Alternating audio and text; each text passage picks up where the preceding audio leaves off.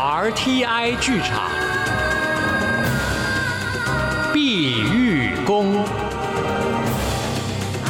读报楼主原著，华星娱乐出版，李正淳导播配音。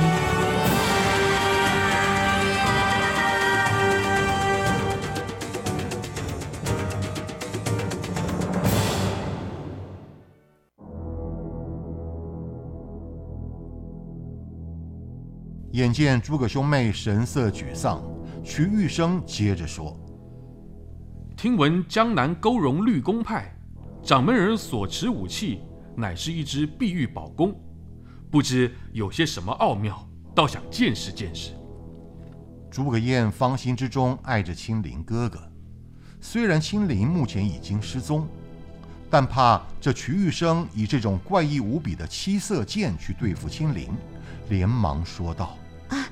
啊，你搞错了！庆林哥哥只是以碧玉弓当做兵器使用，他并不使剑。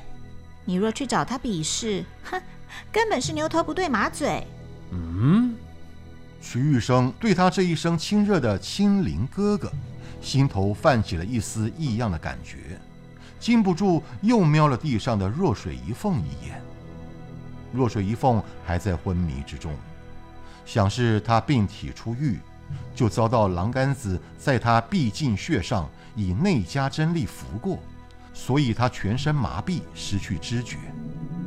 又一看诸葛燕，眼前这两个如花似玉的女子，一个是巩清林还没过门的妻子，为着他不惜以病体冒险进入茅山，长途跋涉寻找；而另一个呢，虽然与这巩清林毫无名分可言。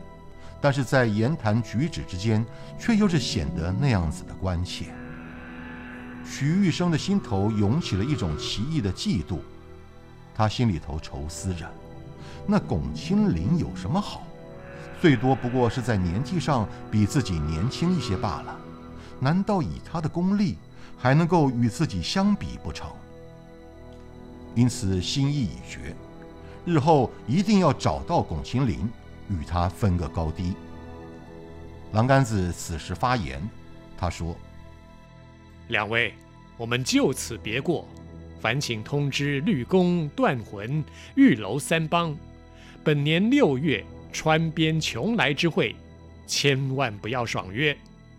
至于蝶彪、鱼福、百劫、梅剑四派，路遥不敢相烦，我们兄弟自会去通知。”贤弟，我们走吧。徐玉生收起了剑矢，抱着弱水一凤，两个人与诸葛兄妹告别，先下山去了。诸葛正、诸葛燕二人何尝不想夺回弱水一凤？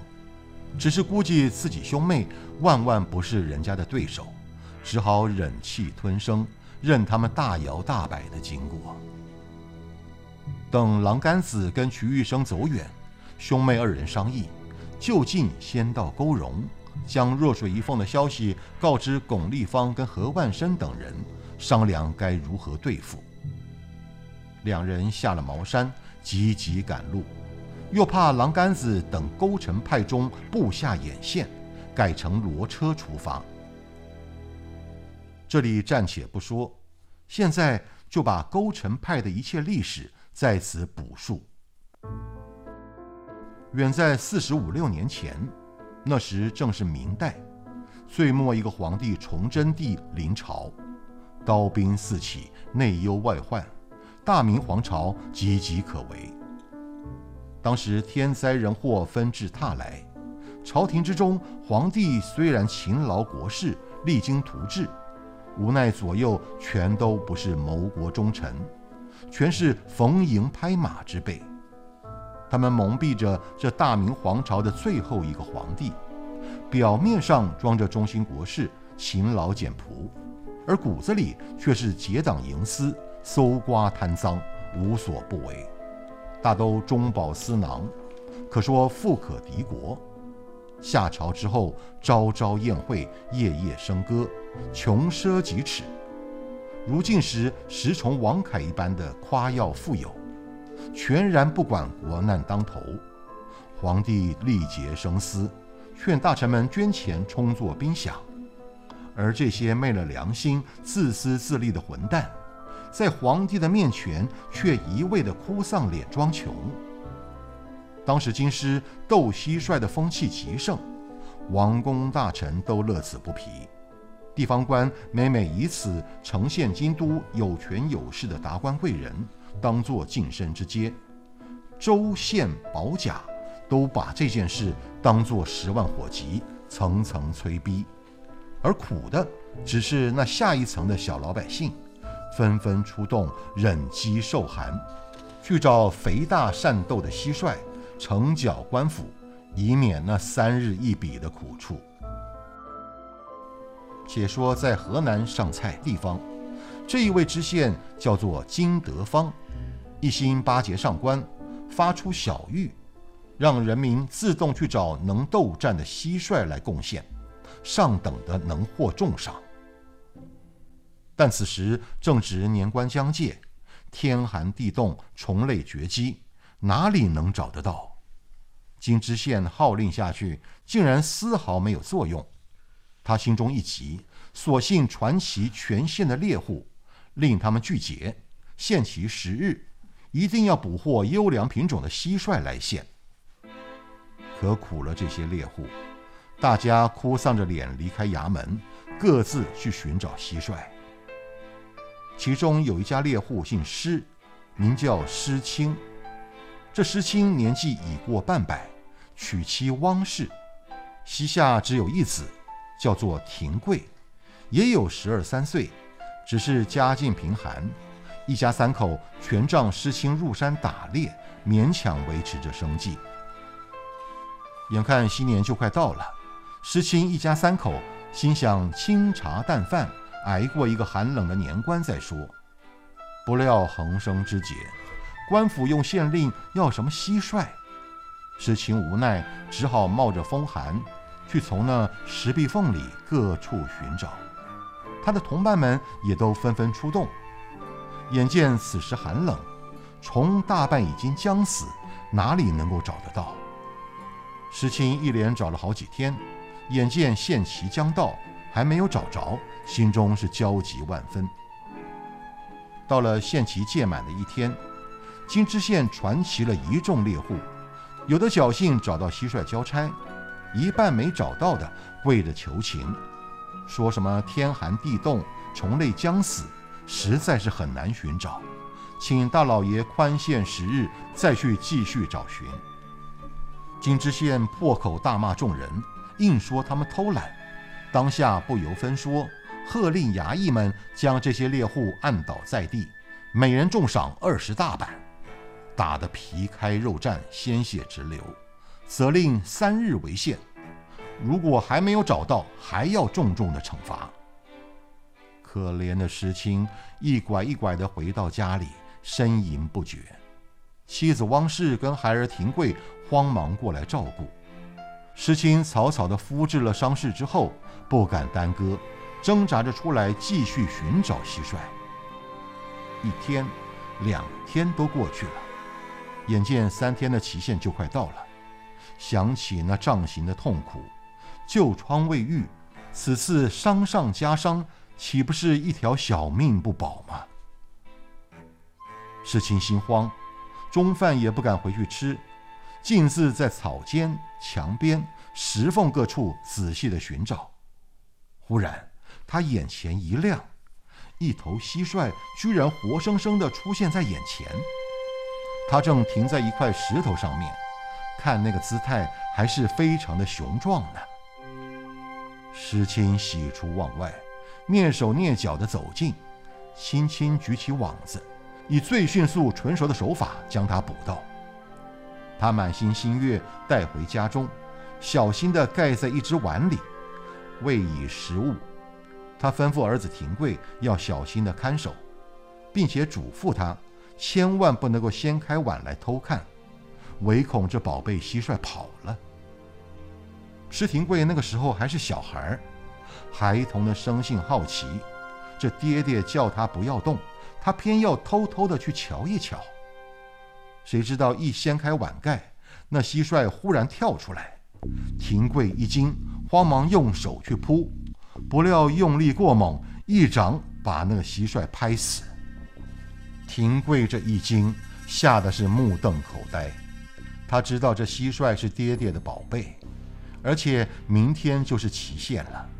爹爹如果没有这蟋蟀交差，势必又要遭到毒打，也许比上次那二十大板还要更重。旧伤加上心痛，也许爹爹熬行不过，就要毙命。悔恨交集，汗泪齐下，廷贵一时想不出什么办法，只好趁黑夜偷偷的出走。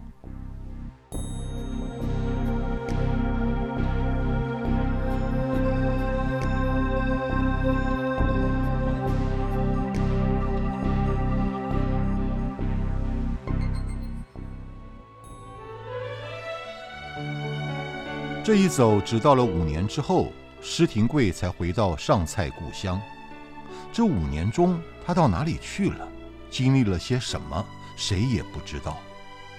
只是施廷贵完全变了，他已经长大了，是一位十八岁的俊美少年，而且看他服饰讲究，气宇轩昂，已非昔日无下阿蒙，已经不是当年落魄的模样。邻居有认出他的，纷纷投以钦羡的眼光。然而衣锦返乡，施廷贵所获得的只有悲伤、失望，跟无穷无尽的愤怒罢了。从邻居的口中，他知道从他离家出走之后的惨剧。第二天，他父亲熬行不过，当时就死在帐下。他母亲汪氏。在点尽当绝，埋葬了丈夫之后，只剩下孤独一人。丈夫已死，儿子不知去处，她一个人活着也只是受罪。终于在一个凄风苦雨的夜晚，悬梁自尽而死。等到邻居发现，已经回天乏术。以后邻居们代为安葬了这位不幸的妇人。这一次，施廷贵归来时，旧时的家已经换了主人。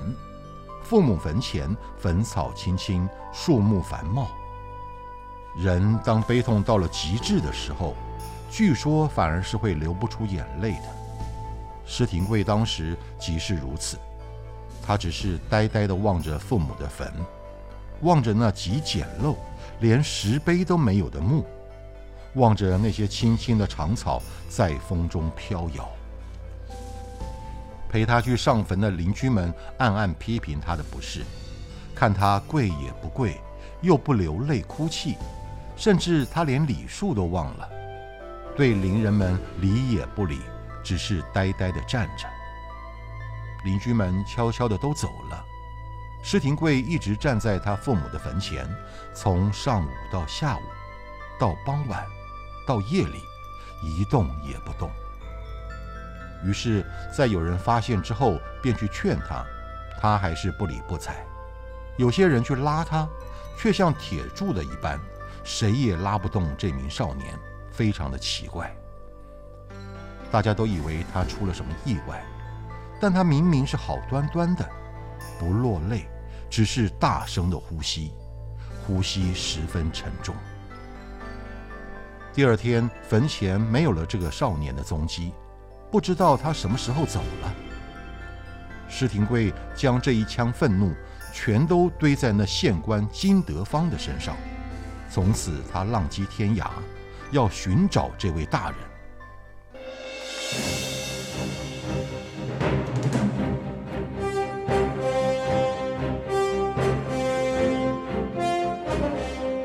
RTI 剧场。